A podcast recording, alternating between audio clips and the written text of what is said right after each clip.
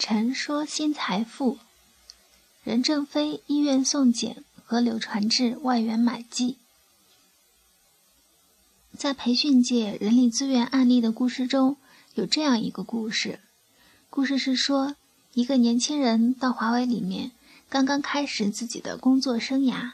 他写了万言书，发给了华为的老大任正非，里面写了华为存在的一些问题，一些方略大计。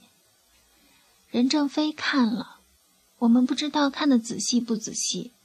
看完之后，就转发给了人力资源部门，说这个年轻人啊，去看一看他有没有精神病，如果有病就抓紧看病，如果没病就可以把他开掉。相比之下，前几天逻辑思维发布的柳传志老先生花钱买计去卖柳桃的案例就有趣的多了。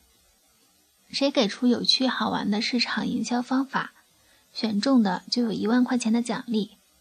而且老人家刘总特意指出了网络上颇有一番影响力的青年高手：雕爷牛腩、口袋通的白鸭、多次创业的王兴。前者啊，把多管闲事的个体青年送检医院，一些管理者也是颇为认同的。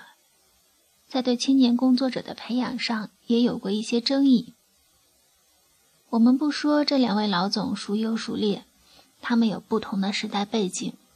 我们能看到的眼下互联网的发展，带给个人的机会，会让那些大佬也不得不屈身求教，不得不展示他们的谦逊，来与年轻人商量在互联网大潮上如何做事。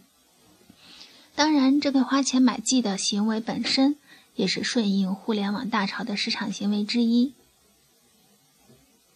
这两件小事上，不知道有多少人能够深刻的感受这十几年来互联网带给人们生活方式和成就事业的方式带来的变化。连大佬都谦逊的去拥抱变化，那么个人呢，就更显而易见了。大佬这不是在求教青年互联网的玩家，大佬分明是在给我们指明。道路内容来自微信“布衣春秋”，感谢倾听，下次再会。